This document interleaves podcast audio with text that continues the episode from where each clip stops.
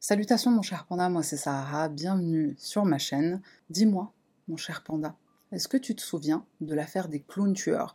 Non, je ne parle pas de Pennywise, le clown du livre Ça, de Stephen King, encore que euh, c'est une première version du clown traumatisant. Enfin, techniquement, le clown qui a détruit la réputation de tous les clowns, on le connaît tous, c'est John Wayne Gacy. Après lui, le fameux livre Ça de Stephen King, probablement un peu inspiré du vrai tueur en série, Une première adaptation au petit écran du roman de King en 1990 et va traumatiser toute une génération.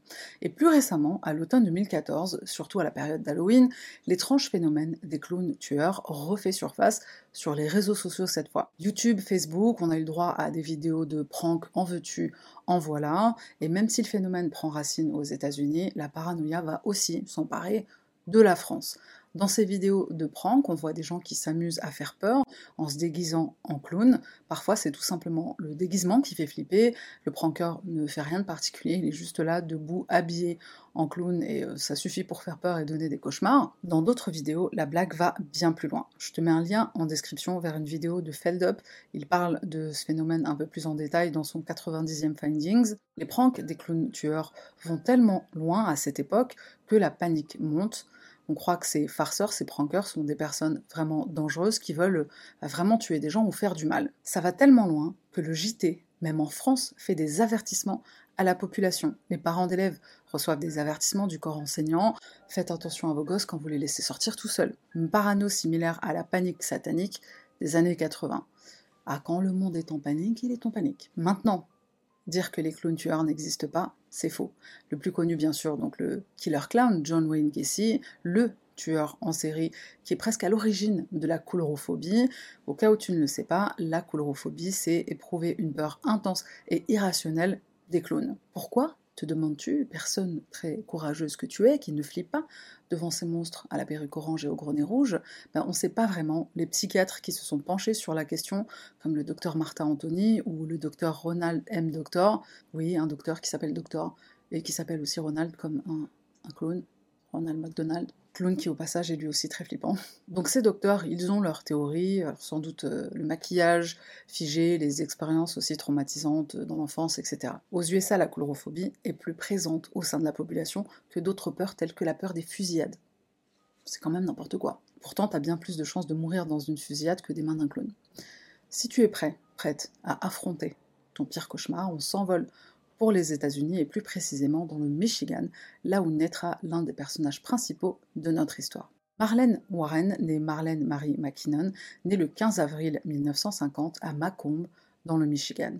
Marlène est très proche de sa mère Shirley, avec qui elle a une forte complicité. Très jeune, Marlène se marie à un homme appelé John Arens. Le couple donnera naissance à leurs deux fils, John Jr. et Joseph. Marlène devient maman en pleine adolescence elle-même, à 15 ans seulement, ce qui est plutôt atypique même dans les années 50. Dans ce tableau tranquille, rien ne prédispose le couple à se séparer, pourtant John et Marlène se quittent, la jeune femme a alors 20 ans. À peine deux ans plus tard, Marlène tombe follement amoureuse d'un autre homme, un certain Mike Warren. Il a trois ans de moins qu'elle et il deviendra son époux. En 1972, la relation est officialisée avec Mike. Ensemble, le couple déménage, ils se rendent en Floride, puisque c'est dans cet état que vivent les membres de la famille de Mike Warren, donc la belle famille de Marlène. Wellington est une ville située dans le comté de Palm Beach, elle se trouve dans le sud de l'État de Floride et fait partie de la région métropolitaine de Miami. La ville de Wellington est réputée pour ses activités équestres, donc ses chevaux, en particulier le polo et le saut d'obstacles. Chaque année, la ville accueille des amateurs de chevaux du monde entier. C'est une ville qui dispose d'une qualité de vie élevée, proposant de nombreuses activités en plein air à ses touristes et à ses habitants, souvent des retraités, qui finissent par s'y installer. Le climat en fait une destination attrayante pour ceux qui veulent du soleil tout au long de l'année. Alors pourquoi est-ce que sur les réseaux sociaux comme TikTok, Reddit, etc., on se moque à ce point de la Floride? En général, les affaires criminelles sont considérées comme information publique dans cet État, ce qui signifie que certaines données peuvent être très facilement accessibles. Résultat, on a droit au célèbre Florida Man, à traduire par un homme en Floride, euh, qui est donc euh, fait ci, fait ça, etc. Au point où ça en est devenu un même. Quelques exemples un homme en Floride essaye de voler à un GameStop en portant un sac transparent sur sa tête. Ou bien encore, en Floride, un homme en a marre d'attendre à l'hôpital, il vole une ambulance et rentre chez lui. Alors attention, ça ne veut pas dire que la Floride est plus riche en débiles que d'autres endroits, hein. c'est simplement parce qu'on a plus facilement accès à l'information et donc euh, plus facilement accès à ces affaires cocasses. Et ce soir, il est question d'une habitante en particulier, une femme très intelligente et pleine de ressources, Marlène. Son nouveau mari, Mike Warren, dans un premier temps, il trouve un emploi d'inspecteur alimentaire et en même temps, le couple investit dans l'achat de propriétés. Le business est florissant, tout sourit à Marlène qui gère les affaires d'une main de fer. Dans le couple, c'est Marlène le cerveau. Grâce à tout l'argent généré par leurs 17 propriétés, son époux Mike peut se permettre de quitter son travail. Il rachète un garage de voitures d'occasion, le nom de ce garage, Bargain Motors. Bargain, ça veut dire bonne affaire. Le couple devient tellement fortuné qu'ils achètent une maison dans un quartier UP et pas n'importe lequel, le quartier Aéroclub. Tout a l'air parfait, mais il y a un détail que je t'ai volontairement caché jusqu'ici, c'est le penchant de Mike pour le côté obscur. En 1983, Mike est arrêté pour falsification de compteur kilométrique, magouille qui lui permet de vendre ses voitures plus chères. Je t'ai dit, c'est pas lui le cerveau dans la famille. Mike écope d'une peine de 18 mois de probation, c'est-à-dire liberté conditionnelle. Il ne va pas derrière les barreaux. Cette erreur de parcours ne va pas empêcher notre cher Mike de retomber sur ses deux jambes et même d'acheter une propriété à Wellington. Wellington, la ville dont je parlais tout à l'heure. Mike et Marlène, ce sont clairement des gens qui ne manquent de rien. Mike possède même un avion et une licence de pilotage, alors on n'a pas tous les mêmes hobbies. Marlène, elle est décrite comme une femme agréable, sympathique, une mère dévouée envers ses garçons, mais son mari se retrouve souvent mêlé à des histoires bien cheloues, à se demander euh, ce qu'elle fout avec un type pareil, vu toutes les qualités qu'on prête à la mère de famille. D'ailleurs, Marlène se confie à sa maman, dont elle est proche, je le rappelle. Elle lui dit qu'elle suspecte son mari d'entretenir une relation avec une autre femme. Classique. Marlène ira même plus loin. Elle dit à sa mère que s'il lui arrive quelque chose, Mike serait sans doute le coupable. Ce sont des propos très forts, inquiétants. On n'est pas sur de simples disputes genre il ramasse pas ses chaussettes, mais sur la possibilité que ces tensions au sein du couple aboutissent à une tragédie. Et au passage, si quelqu'un pouvait m'expliquer pourquoi un mec ça ramasse pas ses chaussettes, euh, ça ramasse pas. Enfin, ça ramasse rien en fait. J'aimerais bien qu'on m'explique. Un jour, Marlène fait face à une des plus terribles épreuves que la vie puisse mettre sur le chemin d'une maman. être plein aux as, ça met pas forcément à l'abri du malheur. À l'automne 1988, John Jr., son fils aîné, meurt dans un terrible accident de voiture. Il n'a que 22 ans. Le jeune homme ne s'arrête pas à une intersection, il entre en collision avec un autre véhicule. L'autre personne impliquée dans cet accident, Emilia Gonzalez, survivra et on n'en sait pas plus à ce sujet. À la suite de cette douloureuse épreuve pour cette famille brisée, le couple Marlène-Mike bat sérieusement de l'aile, laissant le petit Joseph, qu'on surnomme Joe, dans l'incompréhension. La descente aux enfers se poursuit et on va sombrer très profond. Nous sommes le samedi 26 mai 1990, il est 10h45, une voiture blanche s'avance dans l'allée de la maison des Warren. Toc toc, quelqu'un frappe à la porte. Marlène s'arrête dans ses activités, elle préparait tranquillement le petit déjeuner de son fils Joe. Joe a ramené quelques copains à la maison pour profiter du week-end. D'ailleurs, il vient de se casser la jambe après un petit accident de voiture, il a un plâtre. Donc Marlène se dirige vers l'entrée, elle ouvre la porte et se retrouve face à face avec, tu l'as peut-être deviné, un clown. Est-elle un clown? Digne de ce nom, il porte une perruque orange, un gros nez rouge, ses yeux marrons fixent Marlène. Et comme si c'était pas assez creepy, dans ses mains, l'étrange personnage tient deux ballons. Le clown a également un petit panier avec à l'intérieur des fleurs des œillets. D'un coup, Joe entend un gros bruit, inquiet il se redresse pour voir ce qu'il se passe. Il découvre sa mère au sol et lève les yeux vers le responsable. Le clown le fixe de ses yeux perçants couleur marron. Il est d'un calme déconcertant. Il quitte les lieux en marchant. Il retourne à son véhicule et quitte la scène comme si de rien n'était. Joe essaie de pourchasser l'individu malgré sa jambe cassée. Il court vers la voiture de sa mère et pourchasse le clown, clown qui malheureusement finit par le semer. Le bruit des coups de feu, bah oui parce que c'était des coups de feu, il y en a eu plusieurs aussi. Donc les bruits des coups de feu et les cris du pauvre Joe alertent les voisins qui se précipitent chez Madame Warren c'est un véritable carnage que Bill Kramer, un voisin, va découvrir. Marlène a été touchée de deux coups de feu en plein visage. Bill, le voisin, pensait avoir entendu les bruits d'un pistolet à clous. En réalité, il s'agissait d'une fusillade. Ce type de blessure est certes impressionnant, mais Marlène respire encore. L'épouse de Bill Kramer appelle le 911. Un autre voisin est aussi présent sur les lieux par chance, il est médecin. Il fait avec les moyens du bord, il demande une cuillère pour dégager les voies respiratoires de Marlène. Bien sûr, Marlène est transportée à l'hôpital, elle est dans un état critique. De son côté, Joe, qui a rejoint sa mère, téléphone à son beau-père Mike, vient tout de suite à l'hôpital, c'est maman. Au moment où il reçoit ce coup de fil, Mike est en voiture avec deux amis, ils se rendaient à Miami, ils font demi-tour pour se rendre au chevet de la pauvre Marlène. Après deux jours de prière et d'attente insoutenable, le médecin leur annonce qu'ils ne peuvent plus rien faire pour elle. La famille Warren prend la terrible décision de débrancher les machines. Marlène succombe à ses blessures, elle s'éteint à l'âge de 40 ans. Ce qui au départ est une enquête ouverte par la police pour agression à main armée se transforme en investigation pour meurtre.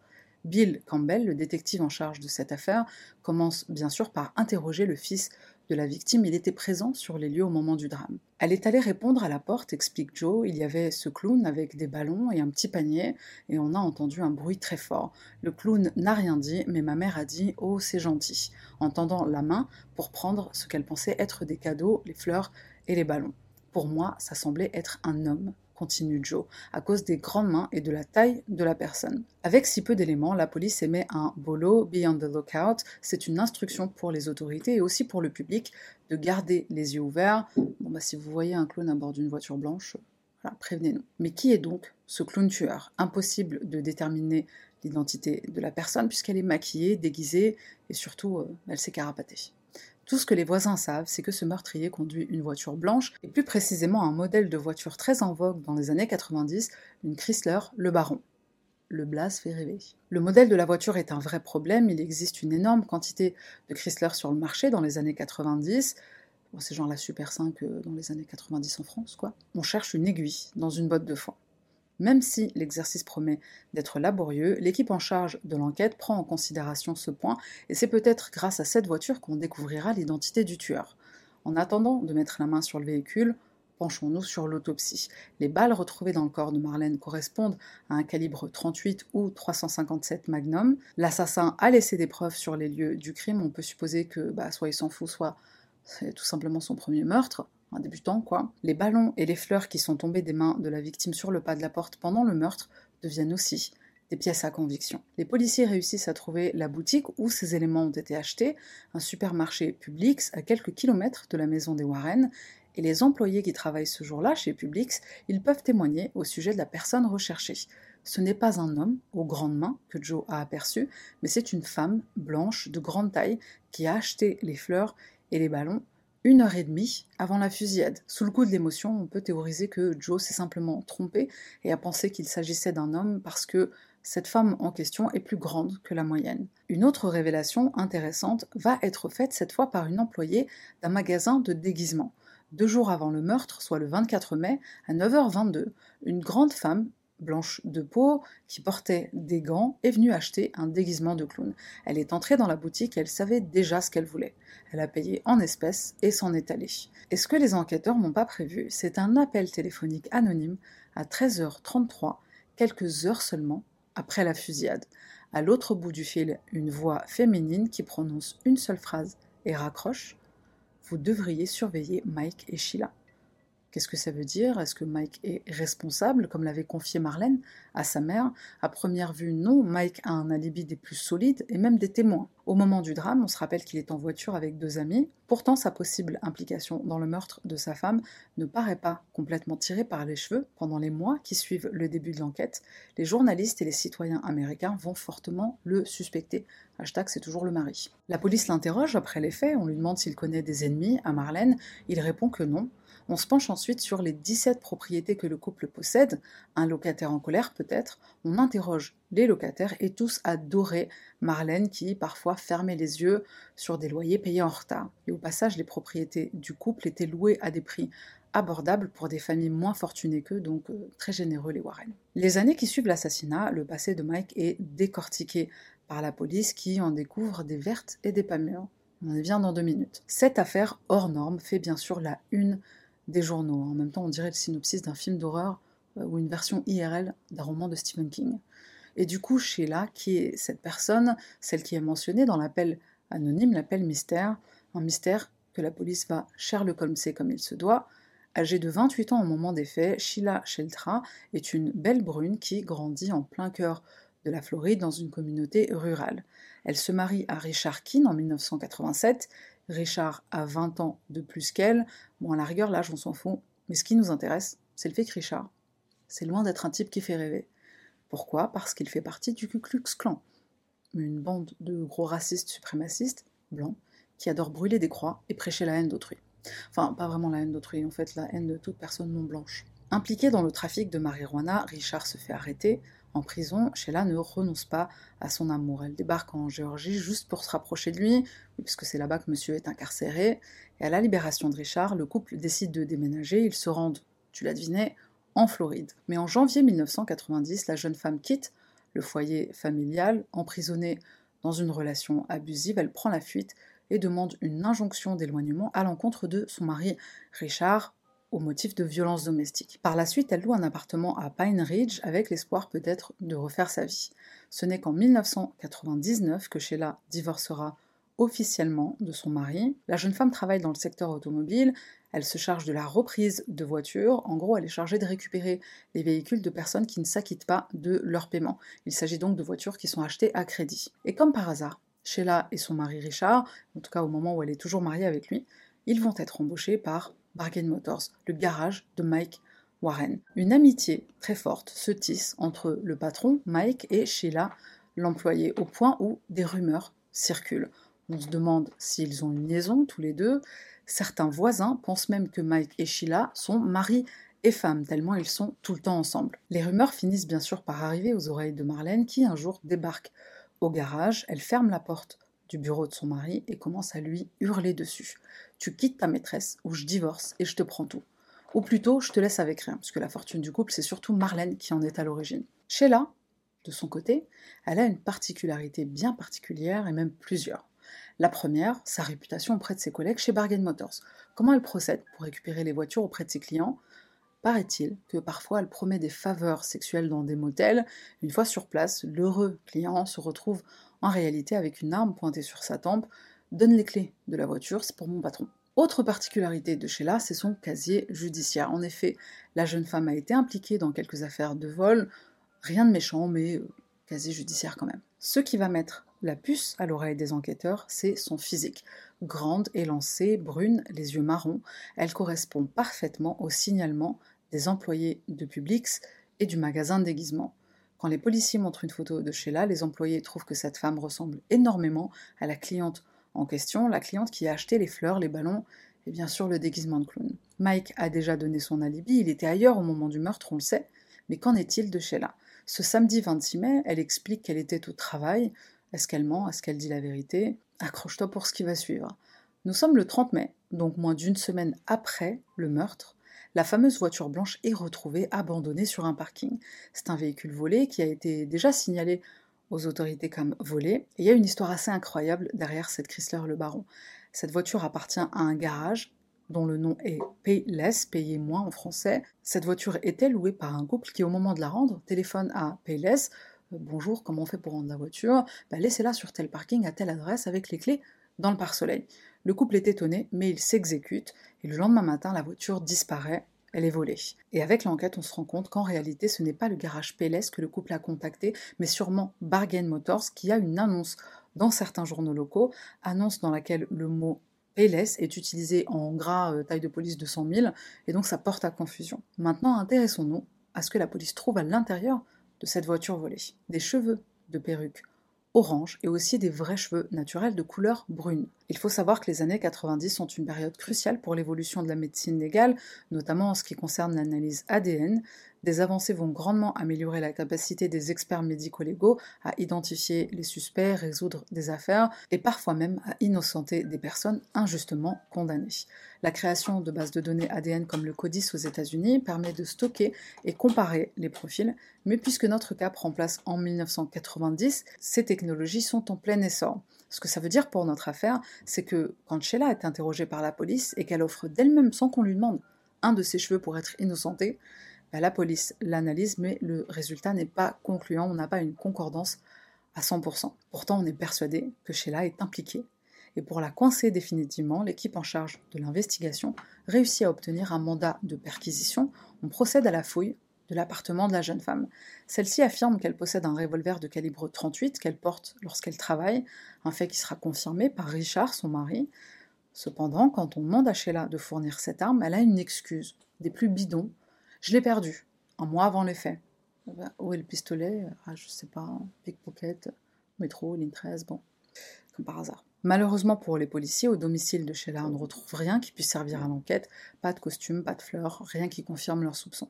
Ils vont quand même garder précieusement les deux échantillons prélevés dans la voiture, les cheveux de couleur orange, les cheveux bruns, et aussi des fibres du tapis de la voiture. En fouillant le garage Bargain Motors, on se souvient la société de Mike, là où Sheila travaille, l'équipe d'experts ne trouve rien de probant non plus concernant le meurtre.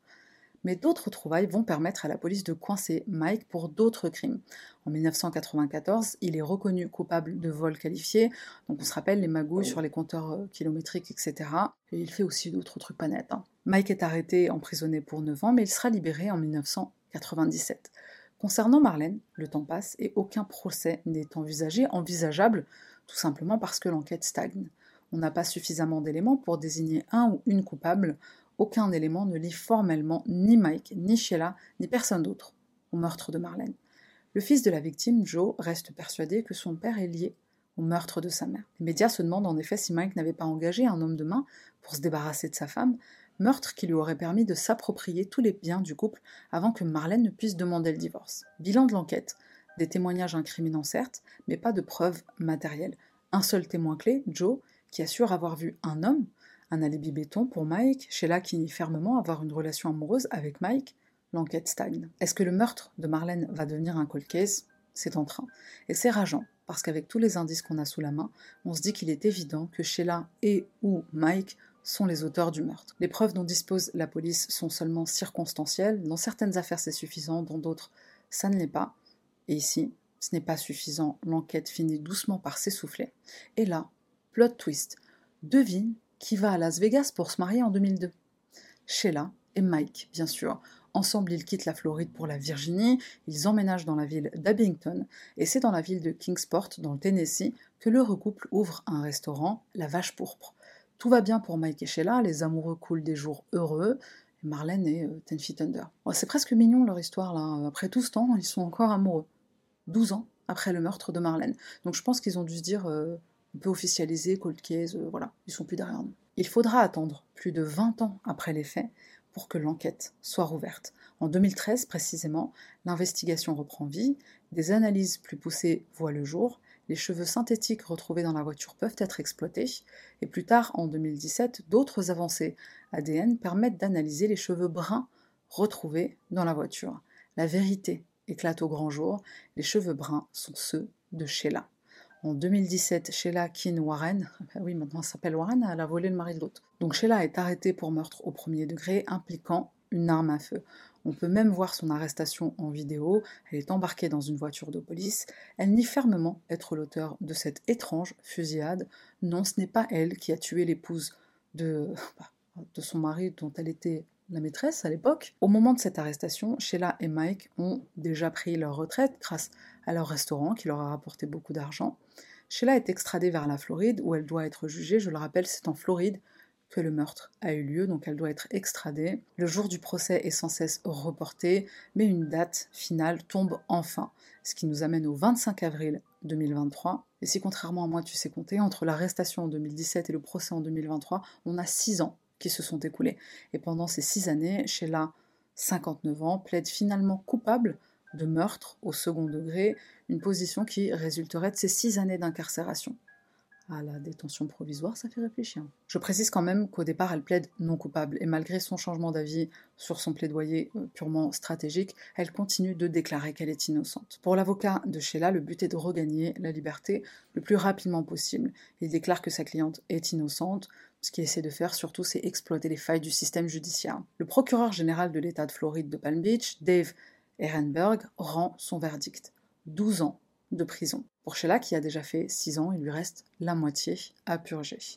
Et je me demande même si elle ne va pas sortir plus tôt, vu que visiblement ça se passe très bien pour elle derrière les barreaux, elle se tient bien Elle est intelligente. Le procureur conclut l'affaire en ces termes. Sheila Keane Warren a enfin été contrainte d'admettre qu'elle était celle qui s'était déguisée en clown et avait pris la vie d'une victime innocente. Elle sera une meurtrière reconnue coupable pour le reste de ses jours. Mais l'avocat de la coupable se réjouit d'une telle issue. Il dit que c'est une véritable victoire pour Madame Keane Warren, même si la peine de Sheila semble dérisoire et même si le peuple américain est révolté d'une peine si légère, au moins justice a été rendue. Sheila est désormais considérée comme une meurtrière et c'est déjà une victoire pour la victime et pour son fils Joe. Marlène repose aux côtés de son fils aîné John au cimetière de Pan Beach. De son côté, Mike coule des jours tranquilles dans sa maison en Virginie. Il a 70 ans et il attend sagement que Sheila, sa femme, sorte de prison. Et ça ne devrait pas tarder. Alors, le clown, pourquoi le clown? Je n'ai pas pu répondre à cette question puisque Sheila, elle continue de, de, clamer son innocence, donc on ne sait pas pourquoi elle s'est déguisée en clown, on a seulement des théories. Il faut savoir que dans les années 80, on a le, euh, la Stranger Danger euh, panique. C'est une période à laquelle on a une recrudescence de meurtres et de disparitions d'enfants, à tel point que le président de l'époque, Ronald Reagan, fait euh, une campagne de prévention sur le sujet. Et je pense que le, parallèle qu'on peut donc établir avec le clown qui est censé être sympathique, euh, drôle, et qui aime les enfants, tout ça, c'est en fait il y a un tel contraste avec Stranger Danger. Le clown techniquement n'est pas un étranger, techniquement tu le connais, le clown. Et donc je me suis demandé s'il n'y avait pas cet aspect-là d'adopter euh, le, le déguisement d'un personnage qui est censé être sympathique et euh, sur lequel on n'a aucun soupçon. C'est la raison pour laquelle euh, John Wayne Gacy a pu, a pu faire autant de victimes, parce que c'est vraiment le personnage que tu ne soupçonnes pas. Et bien sûr, j'ai gardé le meilleur pour la fin. Marlène était amoureuse des clowns. Elle adorait les clowns, elle avait des petites statuettes, elle avait même une peinture qui avait encore dans, sa maison au moment du drame, une peinture qu'elle avait faite elle-même à l'époque où elle était au lycée. son amour des clowns datait du lycée. Est-ce que Sheila n'a pas fait ça exprès, sachant que, Marlène allait lui ouvrir la porte? C'est fort possible. Évidemment, je me suis posé la question de savoir si Stephen King n'avait pas inspiré euh, Sheila, puisqu'il faut savoir que son livre sort en 1986, donc 4 ans avant le meurtre, et le livre connaît un énorme succès. Alors certes, dans le roman de King, les cibles sont des enfants, mais encore une fois, il y a le lien avec euh, Stranger Danger des années, euh, des années 80. Coïncidence ou pas, faut savoir que le film télévisé, qui a traumatisé euh, toute une génération dans les années 90, enfin le film est sorti en 1990, et il est sorti au mois de novembre, c'est-à-dire cinq mois après le meurtre de Marlène. Est-ce que ce meurtre qui a fait la une des journaux et traumatisé le pays, est-ce que ça a inspiré le film télévisé? Beaucoup d'interrogations pour cette affaire. On va finir avec une note Justin, puisque évidemment j'en ai parlé à Justin de cette affaire incroyable, et il m'a parlé de Wrinkles the Clown.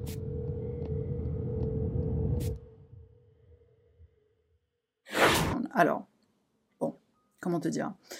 Il y a un documentaire que je n'ai pas encore vu, mais que je compte bien euh, visionner, un documentaire sur Wrinkles, un clown, qui est en réalité un, Comment, comment expliquer C'est un mec qui se déguise en clown pour faire peur aux enfants à la demande des parents.